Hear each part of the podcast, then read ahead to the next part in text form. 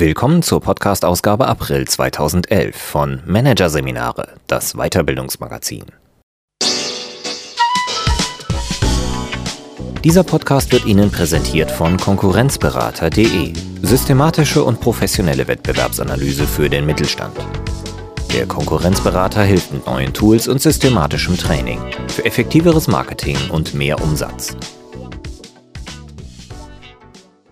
Weitere Podcasts aus der aktuellen Ausgabe behandeln die Themen Frei sprechen lernen, Schluss mit Spicken und Zwänge erkennen, systematisch zum Selbst.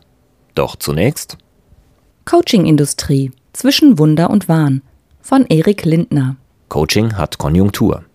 Jährlich werden mehrere hundert Millionen Euro mit der Beratungsleistung umgesetzt. Tendenz stark steigend. Ende der Fahnenstange nicht in Sicht. Was sind die Gründe und Hintergründe dieses Booms? Erklärungen aus der Branche gibt es einige. Jetzt hat sich der Profi-Rechercheur Erik Lindner als Externer an eine Analyse gewagt. Die Antworten des Sachbuchautors fallen naturgemäß kritischer aus. Hier ein Kurzüberblick des Artikels. Teilweise hausgemacht. Warum der Coaching-Boom sich zu 10% selbst nähert. Ich will Coach werden. Welche Berufsgruppen aus welchen Gründen den Coaching-Markt betreten. Karrierefeld für Karrieristinnen. Warum weibliche Coach in der Überzahl sind. Coaching als Entwicklungshelfer. Wie der Leitgedanke des lebenslangen Lernens dem Format Auftrieb verleiht. Der Coach als Ersatzvertrauter. Wie die Mobilität die Nachfrage treibt. Und zu leichter Zugang. Die Achillesferse des Coachingmarktes. Wie würde sie aussehen, die Coaching-Branche im deutschsprachigen Raum, wenn man per Satellitenaufsicht von Google Earth an sie heranzoomte? Man sähe auf eine vitale, ständig wachsende, ja ausufernde Population. Auf dem platten Land würde der Satellit nur vereinzelte Punkte lokalisieren, in den Städten aber täten sich gehörige Coaching-Cluster auf. Bei näherem Hinsehen glichen diese Ballungsräume dicht bevölkerten, von regem Konkurrenzgerangel beherrschten Vogelkolonien. Die Branche selbst spricht von 40.000 Coaching-Anbietern zwischen Klagenfurt, Zürich, Mönchengladbach, Hamburg, Berlin, Leipzig und München. Zusammen setzen sie laut Expertenschätzungen rund 300 Millionen Euro um. Vergleicht man diese Zahl mit dem Volumen verwandter Dienstleistungsbranchen, etwa der Beratungsbranche, die 2010 etwa 18 Milliarden Euro umgesetzt hat, nimmt sie sich zwar fast wie ein Mauerblümchenbetrag aus.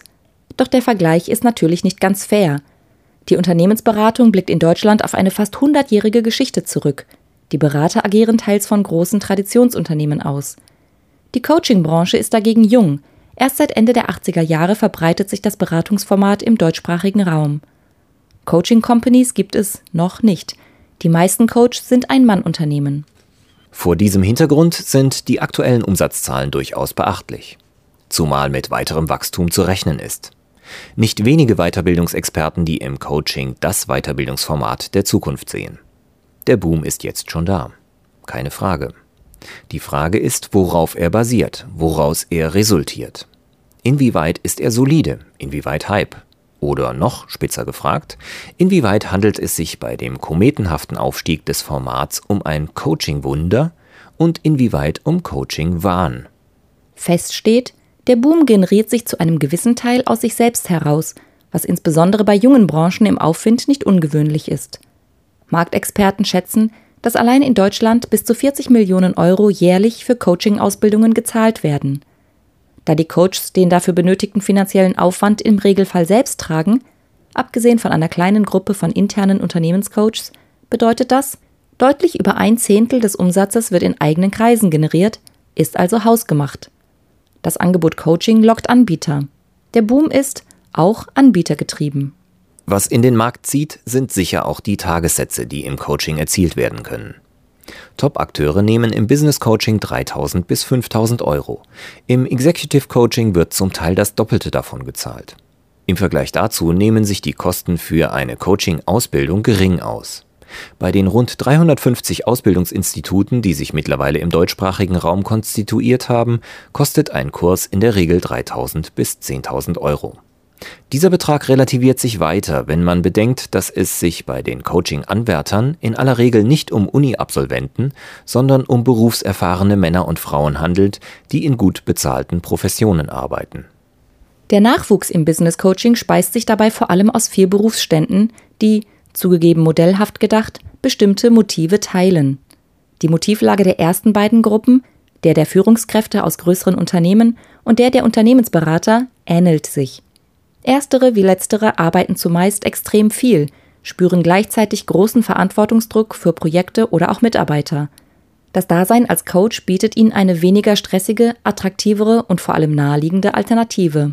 Denn der Schritt zum Vollzeit- oder Teilzeitcoach ist für die Manager und Berater kein großer, weil sie auf dem ihnen bekannten Spielfeld bleiben. Sie wechseln nur die Seite. Sie kennen die Mechanismen der Macht, sie verstehen die politischen Spielchen der Hierarchien, kennen die Zwänge und Chancen. Durch ihre Kontakte haben sie bereits Zugang zu potenziellen Kunden. Die Arbeit als Coach gibt ihnen sogar die Möglichkeit, ihr Netzwerk weiter auszubauen. Damit bleibt eine Tür offen, in ihren alten Job zurückzukehren. Das Risiko des Scheiterns in der Selbstständigkeit scheint begrenzt. Die dritte Gruppe bilden Arbeits- und Organisationspsychologen, die im Personalressort arbeiten, aber den strengen ökonomischen Stallgeruch in den Großunternehmen nicht mögen. Eine Selbstständigkeit als Coach bietet ihnen die Chance, sich ganz auf den für sie attraktiveren Teil ihrer Arbeit zu konzentrieren, der Arbeit am Menschen. Der Zustrom von Personalern auf dem Coachingmarkt hat aber noch einen weiteren Grund. Die geschlechterspezifische Verteilung der Macht in den HR-Ressorts. Obwohl diese eine Frauendomäne sind, haben auf der ersten und zweiten Ebene bislang die Männer das Sagen. Wenn Personalerinnen an diese Karrieregrenze stoßen, dürfte manchen von ihnen eine Selbstständigkeit als Coach verlockender als ein sinnloses Kratzen an den Türen des Topmanagements erscheinen. Das fachliche Know-how bringen sie aufgrund ihrer Ausbildung und Berufserfahrung großteils ohnehin schon mit. Und auf dem Coaching-Markt können sie sich dank ihrer im Vergleich zu Männern stärkeren Empathie bestens positionieren. Dass die Mehrheit der Coaches weiblich ist, ist vor diesem Hintergrund nicht überraschend. Sozialwissenschaftler der Universität Marburg haben in einer 2010 veröffentlichten Studie einen Frauenanteil unter den Anbietern von 53 Prozent ausgemacht. Ein Blick in die Ausbildungseinrichtungen, in denen weibliche Teilnehmer zum Teil deutlich in der Überzahl sind, lässt vermuten, dass sich das Verhältnis weiter zugunsten der Frauen verschieben wird. Offenbar entwickelt sich Coaching mehr und mehr zu einem attraktiven Karrierefeld für Frauen. Ebenfalls attraktiv erscheint das Feld Coaching viertens für Psychotherapeuten. Sie bringen ebenfalls bereits viel Know-how mit, müssen im Prinzip nur ihre Ausrichtung der Heilung von um ein Entwicklung zu erweitern. Auf diese Weise können Sie sich einen neuen Kundenkreis erschließen, der vor den Begriffen Psycho und Therapie zurückschreckt, da sie von ihm als negativ konnotiert empfunden werden. Überhaupt dürfte der gute Ruf, den das Beratungsformat besitzt, für viele Akteure auf dem Markt zumindest mit eine Motivation gewesen sein, sich als Coach zu verdingen. Schon der Begriff Coaching klingt nach einer attraktiven, sauberen beruflichen Tätigkeit, die im Idealfall den Klienten nützt, sie weiterbringt, zum Guten beflügelt. Ein solch positives Image bringen nur wenige Berufe mit sich.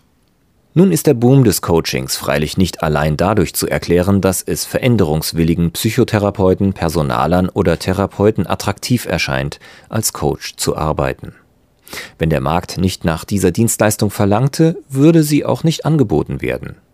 Die Voraussetzung dafür, dass überhaupt eine Nachfrage nach diesem Beratungsformat in größerem Stil entstehen konnte, ist so einfach wie essentiell. 10.000 Klienten erlebten Coaching als effiziente Hilfe in Fragen beruflicher Karriere, Neuorientierung oder Stressbewältigung. Und wenn sie es so empfanden, war es zweifelsohne sein Geld wert.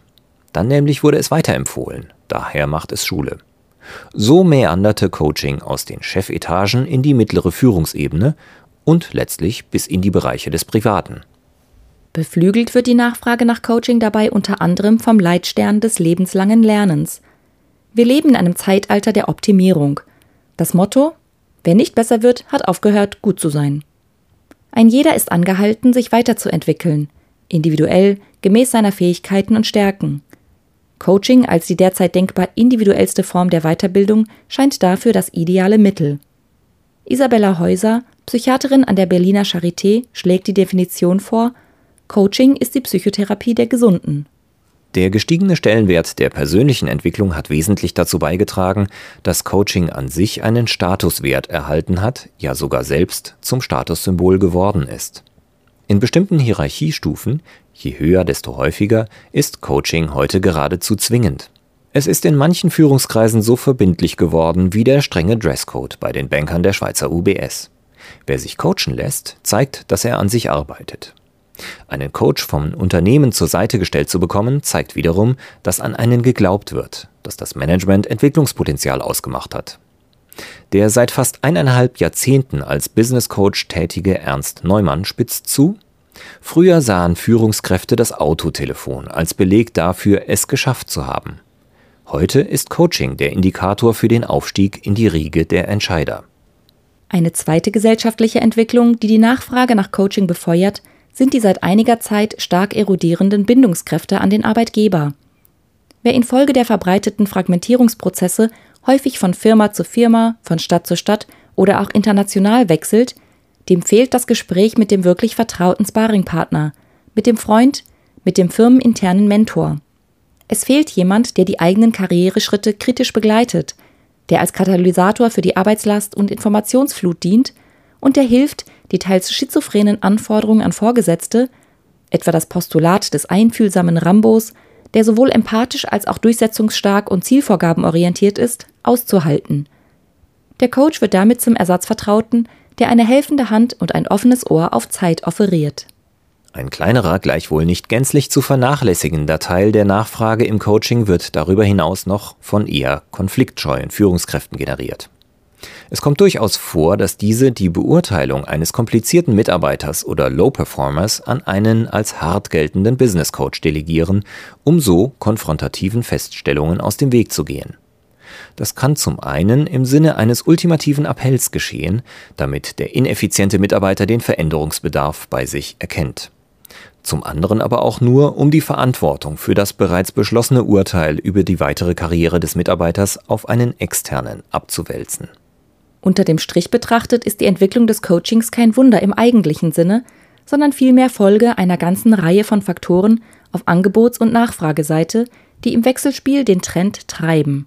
Nicht verwunderlich ist aber auch, dass der Boom Trittbrettfahrer und Glücksritter anzieht, die versuchen, im Kielwasser der Entwicklung mitzuschwimmen, dabei eigentlich aber nicht viel anzubieten haben als heiße Luft. Denn das Fehlen verbindlicher Standards, von Zugangsbeschränkungen, von reglementierenden Kammern, staatlichen Prüfungen oder einem wirklich starken Verband macht den Zugang zum Markt leicht. Eine Folge? Es entstehen immer mehr, immer neue Angebote und Spielarten im Coaching. Was wird heute nicht alles mit Coach gekoppelt? Life, Style, Dating, Liebes, Paar, Familien, Charisma, Tantra, Knigge, Aufräumen, Jogging, Bewerbungs-, Job, Karriere, Wirtschafts-, Personal, Antrags und so weiter Coach. Dabei ist noch längst kein Ende in Sicht, ganz so wie im All, wo immer mehr Sterne entdeckt werden, die sogleich einen Namen erhalten. In diesem Dschungel sind seriöse Angebote von unseriösen immer schwerer auseinanderzuhalten. Der Kern der Coaching-Branche, das Business Coaching, bleibt solide konturiert, während die darum liegende weiche Corona in einer Weise wächst, die das Branchenimage zu gefährden droht. Diese Entwicklung hat, wenn man so will, durchaus etwas von einem Wahn. Es bleibt zu hoffen, dass von innen heraus eine stärkere Professionalisierung abläuft, die etwa die disparat wirkenden Kleinverbände überwindet und dann zu Standardsetzungen führt. Coaching als eine individualisierte, persönliche Dienstleistung kann vieles leisten. Es kann aber auch als Berufsbezeichnung verhunzt werden. Gelingt es der aus Zehntausenden von Individualisten bestehenden Branche, zu einem nachhaltig respektierten, qualitätvollen Profil zu kommen, das ist eine Frage, die nicht allein diejenigen etwas angeht, die derzeit über Fachpublikationen, Verbandsarbeit oder Aus- und Weiterbildung versuchen, eine höhere Warte einzunehmen und von dort aus steuernd einzugreifen. Sie geht jeden Coach etwas an. Schließlich hängt davon nicht weniger ab als die Substanz, der Status und die wirtschaftliche Zukunft der Coaching-Industrie. Dies erfordert mehr zu sehen als nur den Klienten im Sessel gegenüber.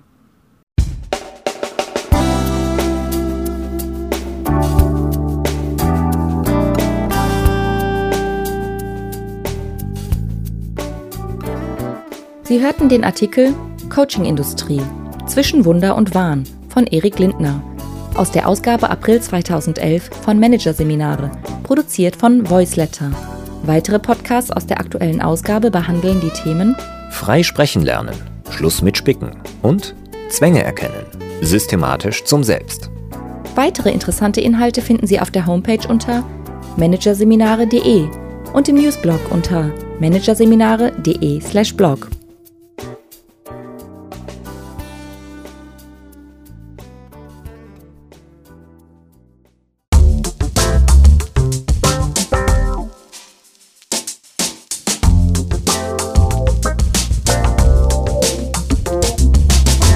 Das war der Podcast von Managerseminare, das Weiterbildungsmagazin, Ausgabe April 2011. Dieser Podcast wird Ihnen präsentiert von www.konkurrenzberater.de. Konkurrenzanalyse als Navigationssystem für den Wettbewerb.